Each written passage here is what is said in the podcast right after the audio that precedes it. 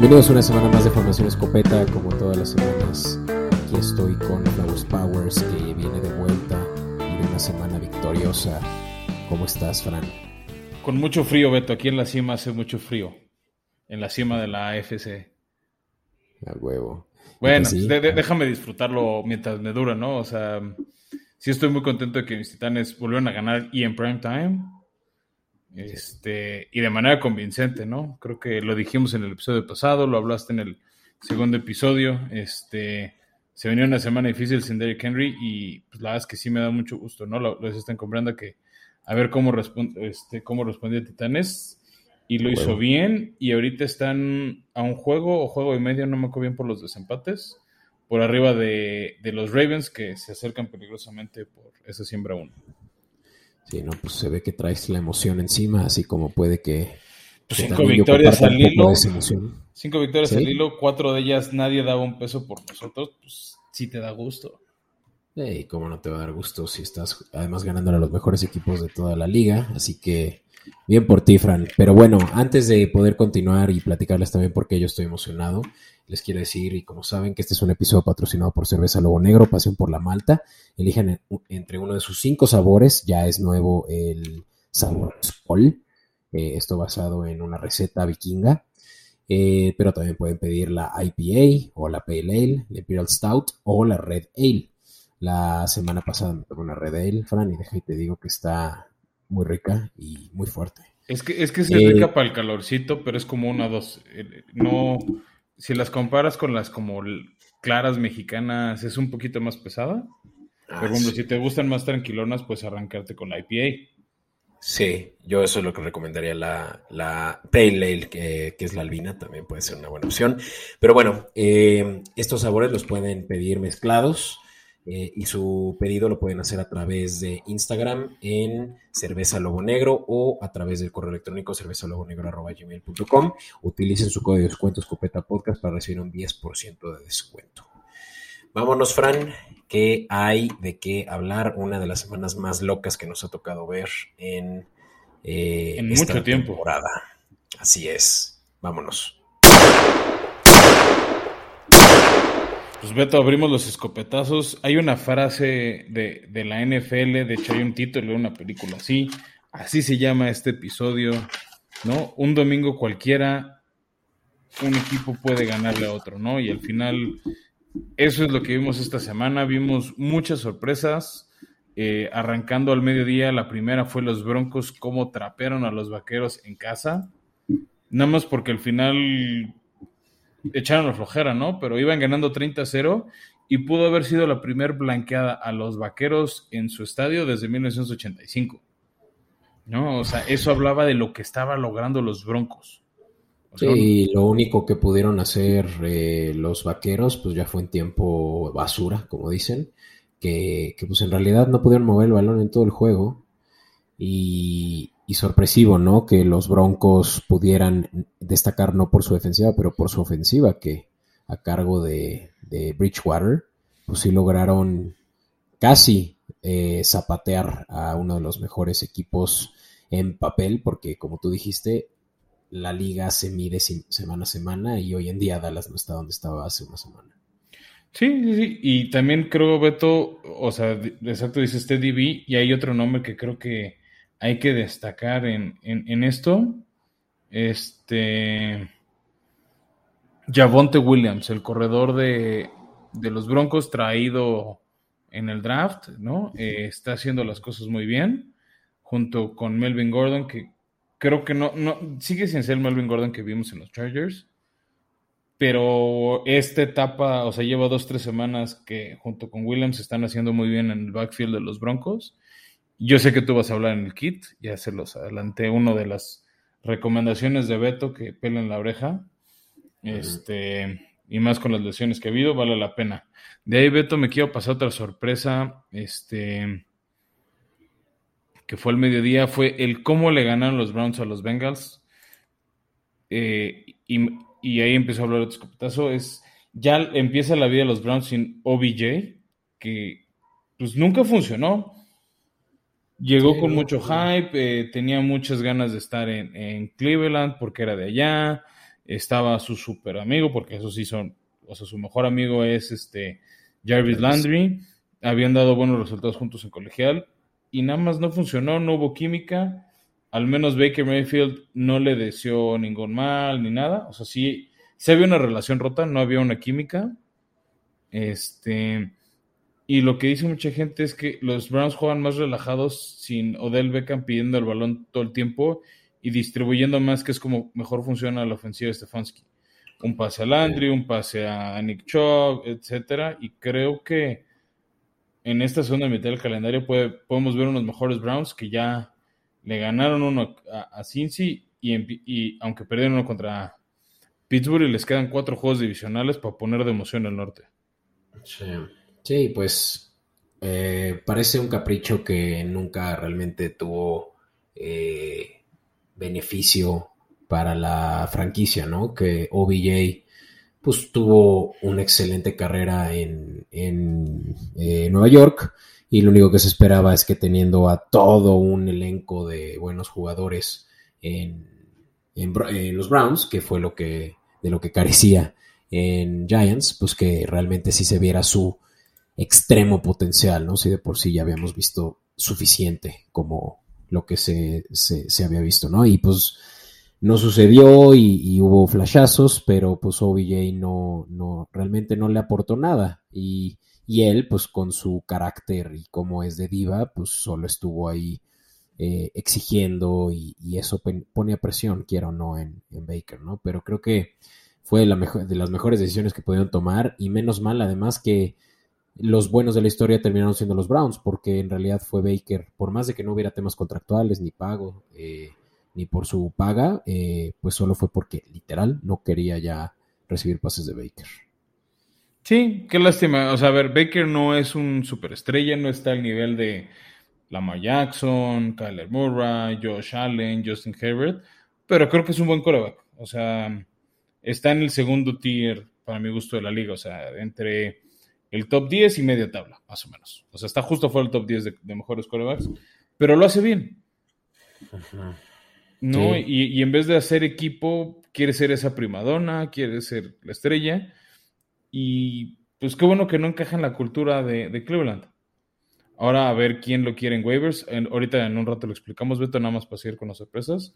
Pero va a estar interesante el futuro de OBJ. Y bueno, continuando con las sorpresas, este ¿Qué tal Giants y Falcons ganando partidos donde nadie dábamos un peso por ellos? Mataquinielas. pues yo incluso puse a Falcons en una de las peores posiciones del Power Rankings la semana pasada, con todo y que yo les aposté al win total, eh, pero parece que sí lo van a cubrir después de una sorpresiva victoria a quienes le ganaron al campeón los Bucaneros la semana pasada. Los Santos se encontraron con ese bache. Yo creo que de lo que pasa siempre en juegos divisionales, que es que los, los chicos se, crecen y, Atlanta dio una sorpresa. Y lo que no fue muy sorpresivo es una semana más en la que Cornell Patterson dio un juegazo y ahora como receptor. Sí, tiene una. O sea, su, su, su complexión es muy rara porque no es una complexión 100% de corredores, sí es más una complexión de, de receptor y el tema con él ha sido que no siempre ha sido, sus manos no siempre han sido confiables en, ruta, ¿no? Por eso lo usan más de corredor o de, o, de regresador de patadas. Porque ahí ya le dabas como el balón más en la mano y de ahí se puede arrancar y, y ser explosivo. Este, ¿no? Jugador saso. Pero pues sí, fue sorpresivo, pero a ver, Fran, ¿qué te parece de sorpresas que mis jaguares le ganaron a los que parecían ser el mejor equipo de la, de la americana? Para mi gusto, esa es la sorpresa de la semana. O sea, y aparte es Josh Allen dándole una tunda a Josh Allen. ¿No? este. Habíamos, o sea, creo que lo más exótico que había visto en ese sentido, como de Josh Allen interceptó a Josh Allen o Josh Allen capturó Josh Allen, había sido Marcus Mariota le lanza pase de touchdown a Marcus Mariota, porque se lo habían bateado y lo atrapó y corrió a touchdown. Creo que es lo más cercano de esas, de esos como multiversos de la NFL, ¿no? Sí, que no, no se dejen engañar si es que por ahí están pensando de qué manera Josh Allen, el coreback de Bills, a sí mismo se saqueó. No, no, no estamos diciendo eso. Hay un gran defensivo del cual deberían ahorita mismo de irse al Twitter de nfl.com. Eh, sí, o sea, la, cuenta oficial de la NFL y ahí en el banner está Josh Allen, defensive end de Jaguares, quien fue primera selección hace dos años, que es un jugador saso que que porta el mismo nombre del, del coreback franquicia de los Bills y que le dio una tanda. Y un partido de nada de puntos, o sea, 6-9. ¿Sabes a qué partido me recordó un poco Beto y seguro te trae buenas memorias? Esa victoria en ronda de comodines de, de los jaguares de Blake Bortles, justamente cuando Bills regresó después de como 25 años de nueva playoffs este, y les ganaron creo que como 10-9. Y bueno, al final perdieron contra Patriotas la final de conferencia, pero me recordó ese partido. ¿No? También se hizo mucho ruido, que es la primera victoria de Trevor Lawrence en suelo gringo. ¿No? Segunda en la temporada. Sí, pues, o sea, habían ganado locales contra Miami, ¿no? En, temas. Pues no, no, solo en temas administrativos, en muchos temas Jaguares sigues local en Londres, pero también ganar este, en Duval County. Así es, 904 Duval. Y en una de esas se emocionan contra los Colts, que es el siguiente juego el domingo. No, lo decías hace rato con, la sorpresa de Atlanta a los Santos. Son victorias divisionales. Entonces, en una de esas se enciende Jacksonville y empieza a agarrar, empieza a despegar la era Urban Meyer. O no, o no es para tanto, no es tanto hype. O sea, no me quiero emocionar, Fran, ya, ya me estoy haciendo ideas, pero esto, eso estaría hermoso, ¿no? Vimos cómo a Colts se le hizo muy sencillo ganar la Jets, eh, uno de los equipos con los que podríamos comparar a, Jaguares, por lo menos a lo largo de, esta, de este inicio de temporada. Pero y que pues jugarán más adelante. Y, y, como es divisional, puede realmente sí ser disruptor, ¿no? Para, para los apostadores seguramente podría ser una buena manera, ¿no? De ver eh, su dinero crecer. Pero bueno, eso, eso lo dejaremos al destino, Fran. Hoy en día estoy seguro que Jaguares está mejor de donde estaba la semana pasada, pero no nos emocionemos. Ok, ok.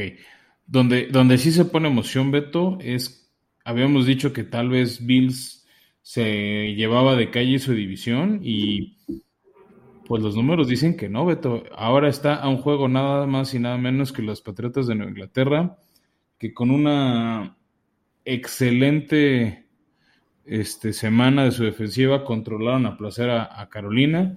Esta semana, ¿no? Que lo pusimos en nuestra cuenta de Instagram, que era varios juegos este, de, rematch de Super Bowl. Uno de ellos era el Carolina Patriotas y ni en las manos pudo meter Carolina. Sí, pues era, mm, yo creo que para eh, Bill Belichick, un juego papita viéndose enfrentar contra quien fue su hijo por tantos años, eh, bueno, no tantos años, Sam Darnold, nada más si estuvo ahí para ver eh, la supremacía todavía de Tom Brady en ese entonces, hace unos cuatro años que llegó a la liga en los Jets y pues ya se la sabe, ¿no? Bill Belichick contra una ofensiva liderada por él, quien salió lesionado y que pues nos demuestra que pese a que tengas buena dirección, como la tienen las Panteras, que yo he hablado muy bien de Joe Brady y de Matt Rule, pues si no tienes buen coreback, pues todo se te puede ir al piso y también con las lesiones que tiene la defensiva, Carolina no le puso, no puso ni las manos. Así que pues sí fue también una buena victoria de mis Pats, que posiblemente le hagan eh, la vida complicada a Bill si es que siguen ellos cediendo juegos así como lo hicieron esta semana. Sí, totalmente de acuerdo. Este, y sabes que se pone interesante para mí esa división es que no se han enfrentado, o sea, vamos a tener, creo que uno en enero y otro en diciembre, o los dos en diciembre.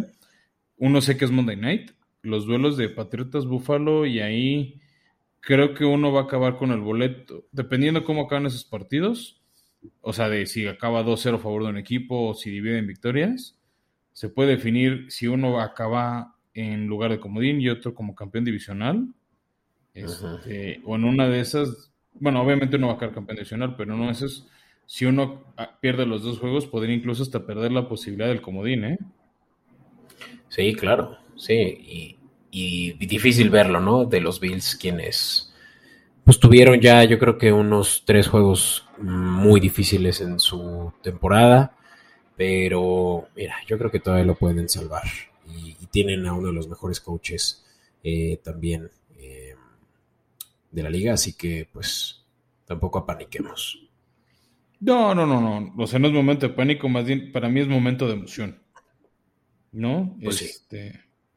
Emoción porque, pues ya lo dijimos al principio del episodio, Fran, pero Sunday Night eh, era muy evidente que Rams venía como favorito y sobre todo con la adición de esta semana de Von Miller, que no jugó por una lesión en el tobillo.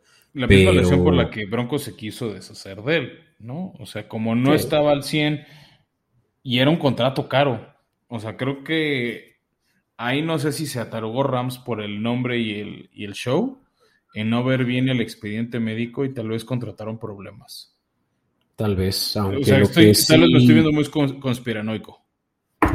aunque quien no escuchó nuestro episodio anterior lo mencioné y eh, Broncos está pagando lo que queda de su contrato este año, así que para Rams digamos que salió grapa esa parte, excepto lo que se dieron de picks, ¿no? Pero ya sabemos que a Rams no le interesa eso. Lo que le interesa es ganar ahora y eso no sucedió esta semana, en la que Bills demostró ser superior, no solo no en los Los Titans. Sé que te cuesta decirlo, pero fueron los Titans, Beto. Sí, sí, sí. Los Titans y, y lo que más me sorprendió fue la defensiva. O sea, esa línea defensiva existe. Jeffrey Simmons tuvo un excelente partido y también la dupla que trae con Avery. Se, se, empieza a nominar Jeffrey Simmons a mi gusto junto con TJ Watt para hacer ese frente de la americana en el Pro Bowl. Ah, sí, ya pensé que ibas a decir Defensive Player of the Year, ya te iba a decir. No, no, no, ni estamos, a ver, si cosecha esta segunda mitad del calendario actuaciones como la del Sunday Night, tal vez puede estar en la lista de contendientes. Sí. Pero yo creo que se, o sea, empieza a ser de esos jugadores que, que hay que empezar a, contemplar o que no nos sorprenda tanto si son elegidos al Pro Bowl, ¿no? O sea, a mi gusto el número uno en cuanto a en defensive ends es TJ Watt, que lo está haciendo muy bien con Pittsburgh, ¿no? este, Desde que regresó a su lesión ha dominado muy bien. Número dos es Simmons y sí, como dices, ese frente defensivo le dio problemas y fueron los que resolvieron el partido en dos jugadas, ¿no? Presionaron muy bien después de un buen despeje de Titanes que arrinconó a los Rams, lo presionaron sintió la presión Stafford y para no recibir un safety se quiso deshacer del balón, similar a como hace una semana pasó con Wentz, fue intercepción, no la regresaron a touchdown, siguiente jugada Titanes anota, despejan, primer jugada, primer jugada siguiente ofensiva de los Rams, intercepción pick six de 24 yardas. ¿No? Ahí fue donde siento que Rams siguió mucho su futuro porque de ir ganando 3-0 en tres jugadas. Este, perdieron el juego y bueno, con eso se complicó. Y bueno, Beto, este, nada más aclarar porque esto se va a ver en la semana y este episodio pues, sale en martes. Eh, ya dijimos, ¿no? Los Browns cortaron a OBJ y ahora se va un proceso que se llama waiver claims, que para los que juegan fantasy funciona muy similar. Los equipos alzan la mano y dicen quién lo quiere. Por ahora sigue, se respeta el contrato de, Cleveland, entonces si tú lo pides en waiver, tú pagas lo que le queda el contrato a OBJ. Si por alguna razón que ha pasado, por ejemplo de Sean Watson, nadie lo de Sean Jackson, perdóname, nadie lo reclama, entonces se convierte en agente libre y puede firmar con quien él quiera. El problema es que si es en waiver, puede no decidir Odell Beckham a dónde se va.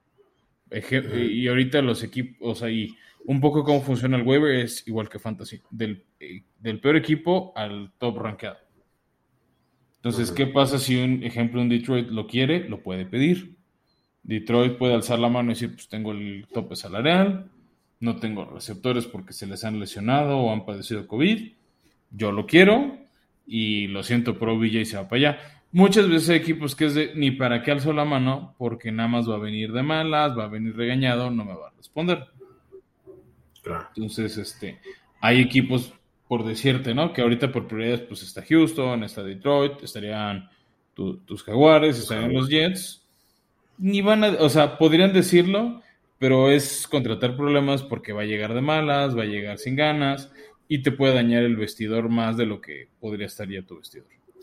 Sí, sí, sí. Sí, realmente, a ver, ¿cuáles son los contendientes posibles? Seamos objetivos. Yo veo, yo veo claridad en que los Rams, en que los Pats, los Pats podrían sumarlo. Green Bay, sobre todo con, la lesión, más que el tema COVID de Davante Adams, con las lesiones de Alan Lazard y Marquez Valdez Candy. Y creo ya que tienen suficiente ego ahí con Rogers. Es que eso sería muy interesante porque OBJ diría, me voy a ya recibir pases de un Future Hall of Fame, del MVP del año pasado. ¿Y sabes quién podría alzar la mano? O sea, el tema es saber si quiere. ¿Quién? Baltimore. Es lo que te iba a decir, Baltimore. Yo creo que puede ser una buena opción. Que le beneficiaría a OBJ porque tienen eh, realmente un, un, wide receiver room muy flojo. Eh, por ahí está solo Brown y, y Tantan, ¿no? Como realmente. Pues técnicamente está Sammy Watkins, ¿no? Que, ah, ya se ha convertido en un gitano de la NFL. Sí, yo creo que podríamos ver a OBJ en, en, los, Ravens, ¿eh? Y, no me sorprendería. Patriotas, o sea, siempre Patriotas se trae esos jugadores problemas, eh, egos, egos, egocéntricos. Eh, vimos a George Gordon por ahí ya hace poco, vimos a eh, Antonio Brown también, aunque sea solo una semana, y antes, pues, estaba por ahí también, estaban recibiendo a Moss, ¿sabes? O sea, jugadores de ese calibre. No dudo que OBJ pudiera también portar el uniforme patriota pronto, Pero bueno, creo que ya nos extendimos mucho. No sé si eh. quisieras pasar. Mira, para cerrar, Patriotas, no sé si Tom Brady pierde la magia. La otra no es, pues, ya lo dijiste, Tampa Bay, que ha tenido algunas lesiones, pero ahí sí no le ve espacio. O sea, nada más por Star Power, pues sí podría buscarlo. Este, Patriotas, no creo. Digo, Patriotas, los bucaneros. No, no, eso sí, no creo. Creo que ya es too much. Y, ahí te va otro posible contendiente. Los Seahawks podrían estar interesados en OBJ también. Sería, sería una trifecta entre Lockett, Mecas y él, muy buena. Y los Seahawks, creo que ahorita regresando al Bay, esta segunda mitad pueden meterse a la pelea del comodín. La división ya se les fue o sea, no van a alcanzar a Rams de Arizona, pero sí, me, gusta lo que dices. Pero pues mira, Beto, estamos hablando de, nombres y equipos, ¿por qué no lo traducimos en fantasy y damos recomendaciones para el waiver wire?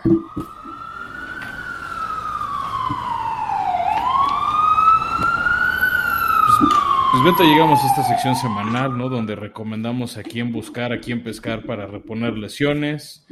Por ejemplo, Chase Edmonds, ¿no? De, Arizona, este que va a ser baja de, de 3 a cuatro semanas, por ahí se los adelantamos en, en, nuestras redes sociales, ¿no? Si no nos siguen, los invitamos a que nos sigan en arroba escopeta podcast, Twitter e Instagram, y ahí les avisamos, ¿no? Que, que ese corredor que había sido productivo en general ya está de baja, y para reponerlo, yo les quiero sugerir al señor Devonta Freeman de Baltimore, que después de Lamar Jackson está siendo el running back número uno del equipo. Y mira, antes de yo decir también mi primera recomendación, Fran, los equipos que descansan, ¿no? Que vale la pena ahí también tomar en cuenta si es que tienes de ellos en tu roster. Están los gigantes que descansan, están los tejanes, los tejanos, eh, los bengalíes y los bears.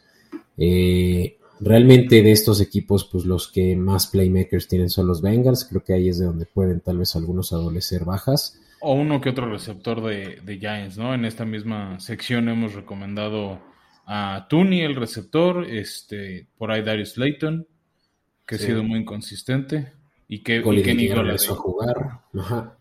Pero bueno, eh, ya hablando de running backs, yo te voy a decir de quién veo que está teniendo un resurgimiento de carrera, así como lo estaba haciendo en sus tiempos en Chicago, Fran, y es Jordan Howard, que ahora está en Filadelfia y ha tenido dos muy buenas eh, semanas en las que ha traído hasta aproximadamente unos 15 puntos por partido, eh, dos hasta dos anotaciones hace dos semanas.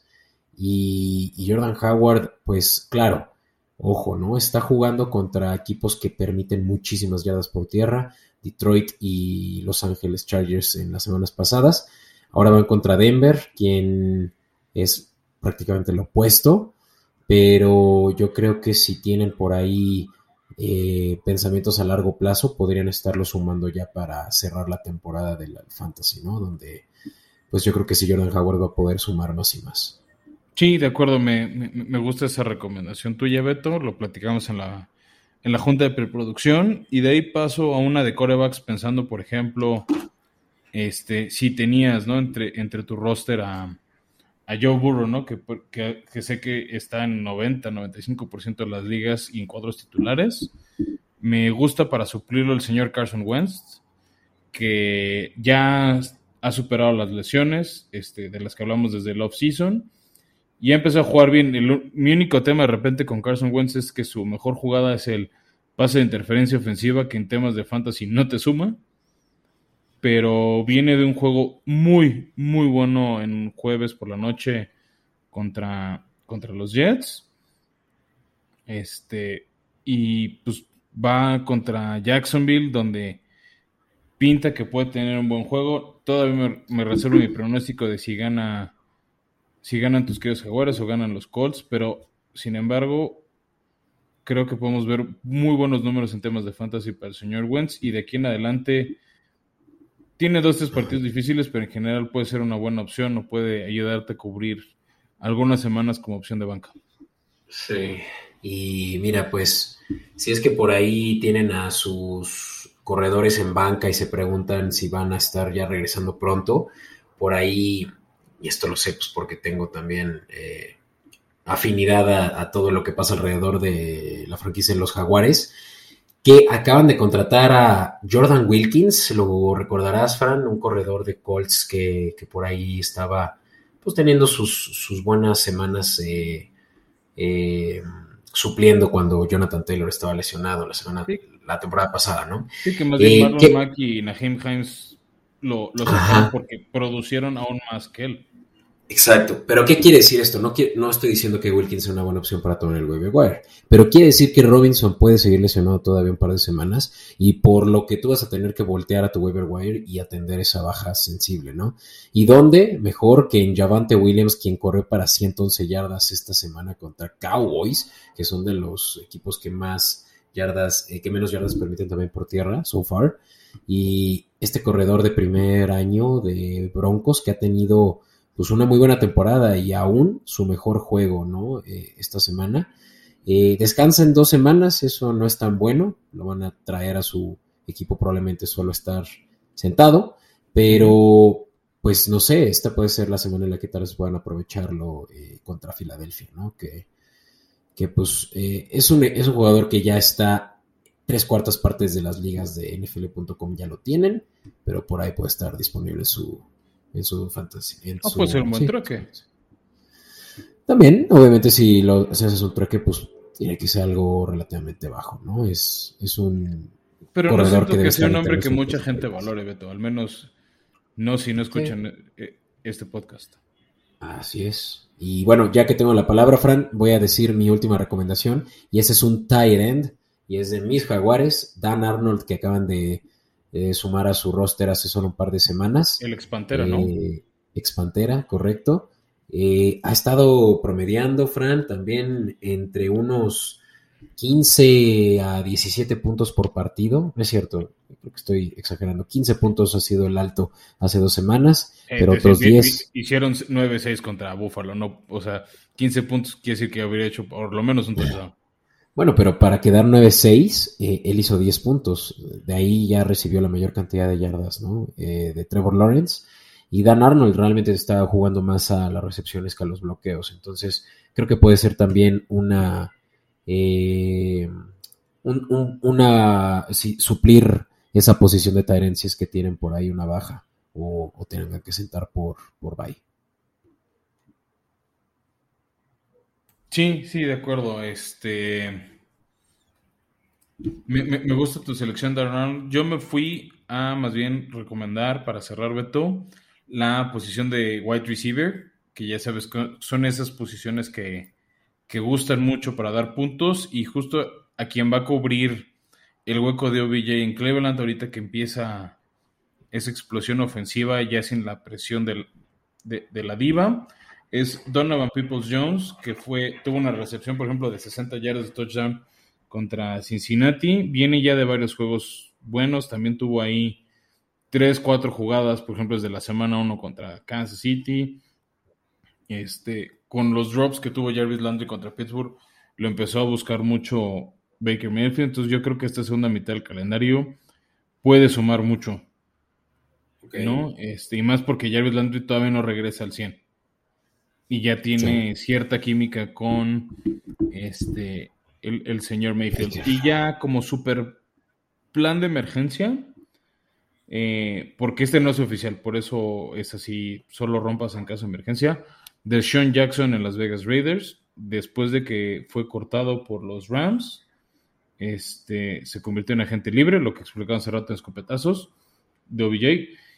Y eh, va a tener el martes 9 de noviembre visita a, Las Vegas Raiders, que después de toda esa historia horrorosa, ¿no? Que ya, ya, ya platicamos y se ha dicho en varios espacios de Henry Rocks, pues tienen un hueco muy importante porque Hunter Renfro no puede solo con el paquete ni Darren Waller y creo que Deshaun Jackson puede ser una buena adquisición para tu flex, si es que se firma en Las Vegas.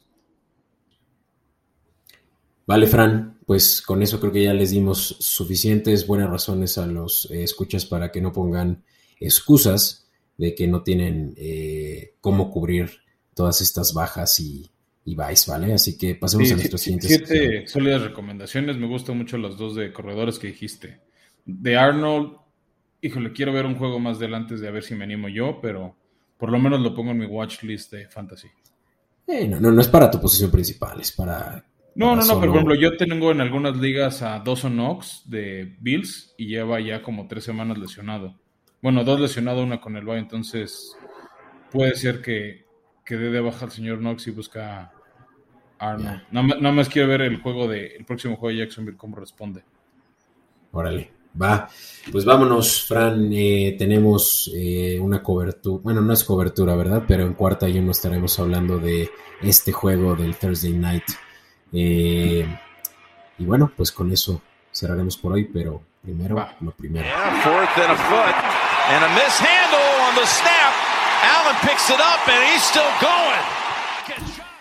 Pues vete, llegamos a otro Thursday Night que pinta medio infame.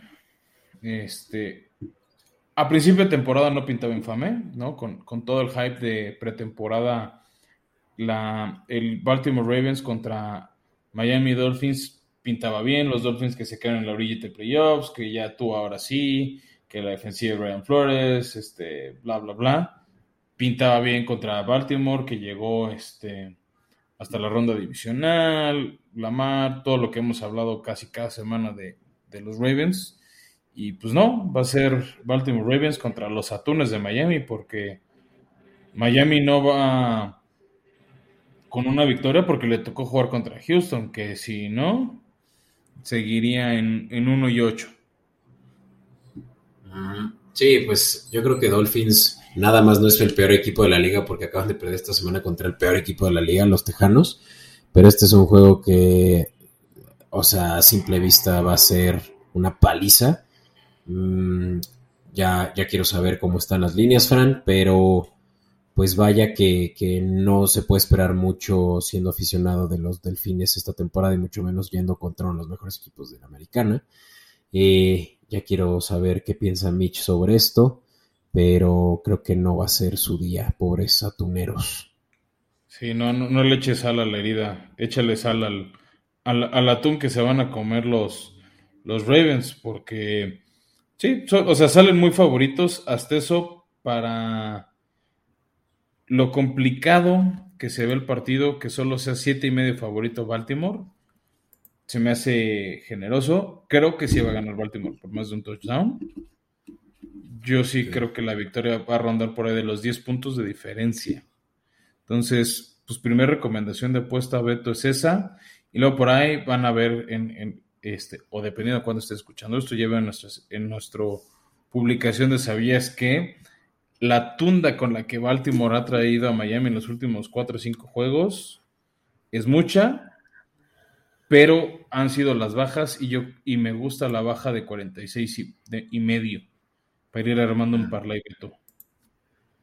Sí, no, no creo que quieran tampoco aplastar su, su, desayuno, Fran, en, solo hacer puntos a lo loco. Yo creo que van a mantener un juego no cerrado, pero sí lo suficientemente eh, sano como para que justo sus jugadores pues no, no estén ahí eh, lesionándose y, que las bajas de 46 pues sean posibles. Pero más que esa, eh, Fran, y tú por ahí tuviste el dive deep acertado, me gusta la del medio tiempo. Eh, la línea en la que puedes apostar porque al medio tiempo Ravens ya le saque menos 7.5, bueno, 7.5 puntos a, Miami, ¿no? Sí, sí, sí, este... Es un, son de esas líneas, ¿no? Que ya los que han estado siguiéndonos a lo largo de toda la temporada han visto que estamos tratando de recomendarles. Este, me, gusta mucho que ya desde el medio tiempo Baltimore domine a placer el partido y se dedique a cuidar el marcador. Hemos hablado, ¿no? Y decías, por ejemplo, tú que Denver hizo touchdowns en tiempo, hizo, recibió puntos en tiempo basura y por eso no fue el zapato. También por ahí eh, Titanes iba ganándole 28-9 a los Rams y eh, con treinta y tantos, cuarenta y tantos segundos hicieron un touchdown para que fuera 28-16. Eh, lo mismo pasó el jueves de la noche pasado, ¿no? O sea, iba ganando 45 a nada los Colts, al final acabó 45-30 Colts a Jets, pero pues porque muchos de esos puntos de Jets llegaron en tiempo de basura, con la defensiva de Colts relajado, cuidándose para no recibir lesiones, porque saben que viene la parte interesante de su calendario y tienen, y con la lesión de Henry, pues quieren pelear la división. ¿No? Entonces, este Sería, el único ojo en el tema de, del spread. De todos modos, creo que Baltimore no va a aflojar tanto y desde el medio tiempo ya va a estar cubriéndolo y se pueden ganar una lanita extra. Es más, esta pura apuesta, Beto, de Ravens ganando por 8 puntos o más al medio tiempo, por cada 100 pesos, recuperas tu 100 y te llevas 145 o 150 pesos más. Entonces... y ya lo puedes ir combinando. Eso me encanta. Y digo, no, no, no tan jugosa como la que mencionaste, Fran, es la de que Ravens anota primero. Eh, esa paga apenas unos 40 pesos por cada 100 que le metas, entonces realmente el retorno de inversión es de menos del 50%, pero pues también es, la puedes combinar, puedes mejorar ese momio con un parlay de dos o de tres, de lo que les hemos platicado, estaría por ahí interesante ver si todo se nos puede adecuar a que, a que nos diera un mega parlay. Pero mira, yo miré a la segura, eh, apostarle a la línea, al momio de menos 106, esa línea de 7.6 hasta la podría tisear, de modo que sea hasta de 10, por ahí debe de ya ser un momio positivo, y, sin duda la del medio tiempo. Ese, está, sabroso. Es más, Beto, si me aguantas un segundo en lo que explicas a nuestros escuchas los parlays, voy a construir este que estamos comentando, nada más si explicas a, alguien que por alguna razón se perdió algún episodio previo donde explicamos esto, si me ayudas. Pues ya saben, ¿no? Si, si ustedes están confiadísimos de que una de las que les acabamos de platicar va a suceder, pues utilícela ya como, como bandera de salida, ¿no? Casi, casi que como, eh, como su flagship y que y que esa ya solo sirva para subir el momio, ¿no? De lo que ustedes ya anticipan o tal vez no anticipan, pero asumen de otra apuesta, ¿no? Por decir que si están muy seguros que el momio, eh, perdón, que la línea de 7.5 se puede cubrir desde el medio tiempo, pues eso ya lo usan simplemente como, como estandarte y, y lo complementan ya con una... Eh, con una que puede que no pague muy bien, justamente esta de que Ravens anote primero, que es obviamente un complemento de la primera que mencioné, ¿no? Pues si va ganando por 7.5, seguramente es porque va a estar anotando, y va a estar anotando mucho, y por qué no al principio.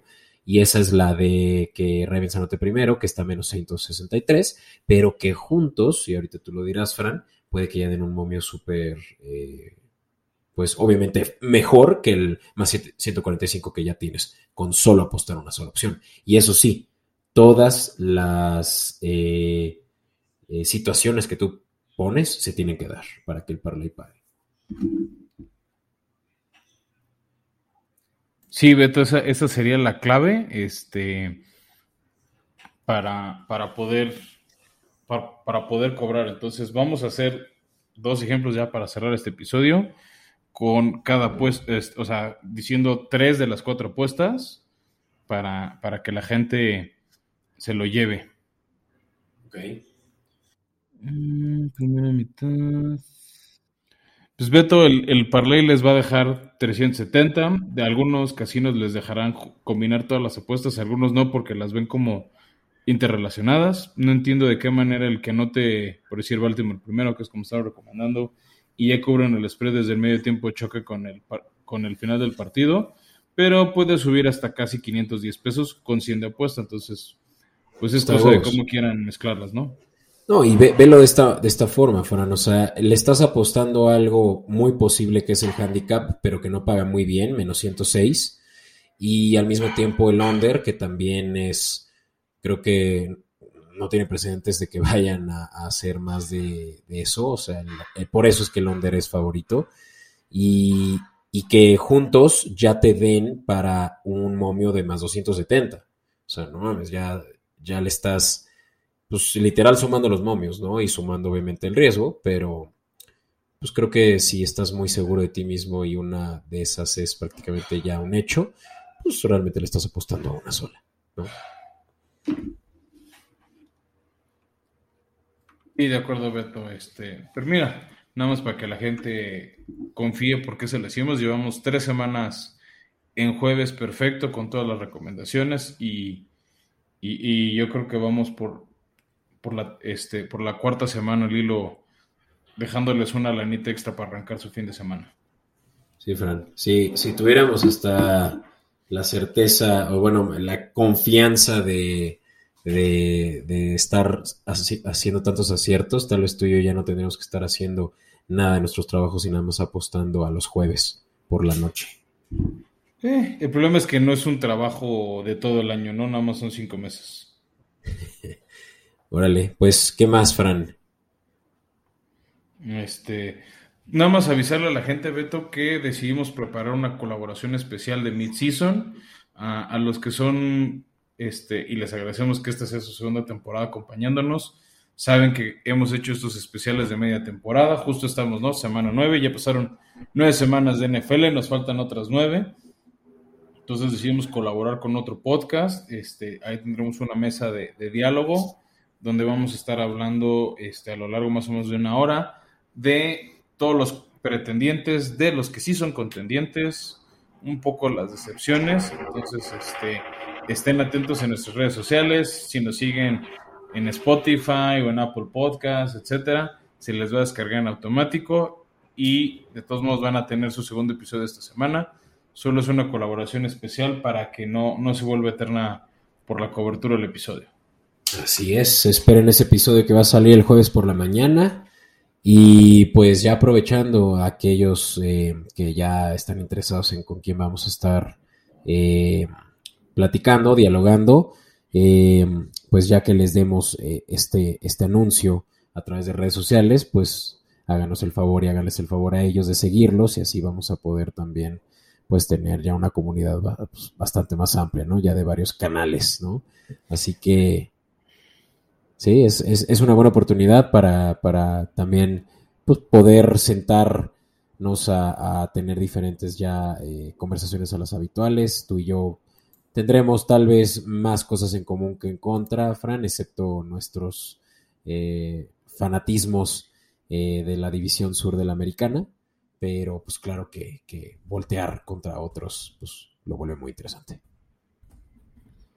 Sí, de acuerdo, Beto. Creo que, creo que fue una. Va, a ser una. Va a ser un episodio que les va a gustar mucho. Va a ser una colaboración que creo que puede rendir muchos frutos. Este.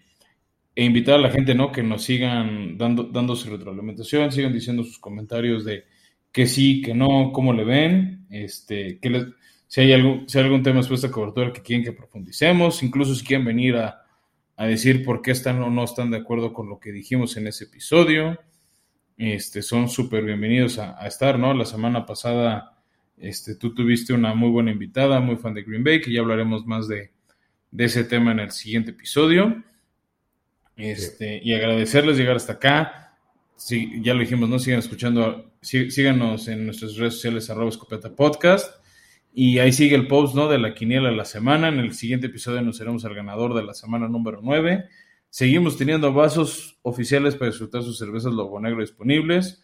O en todo caso, de algunos equipos tenemos también su banderín para que decoren su casa, su home office, este, etcétera. Entonces, seguirles invitando porque no les cuesta participar, Beto, es gratis. Solo es seguir la dinámica dependiendo si es Twitter o Instagram se les manda un link y bienvenidos a participar y entrarle al quite. Nosotros pichamos, venga. No queda más, no me queda más que decir Beto y pues qué buen fin de semana para nuestros equipos y ojalá se repita la dosis para la semana 10. Venga, Duval. Nos vemos a la próxima, Bye. Bye.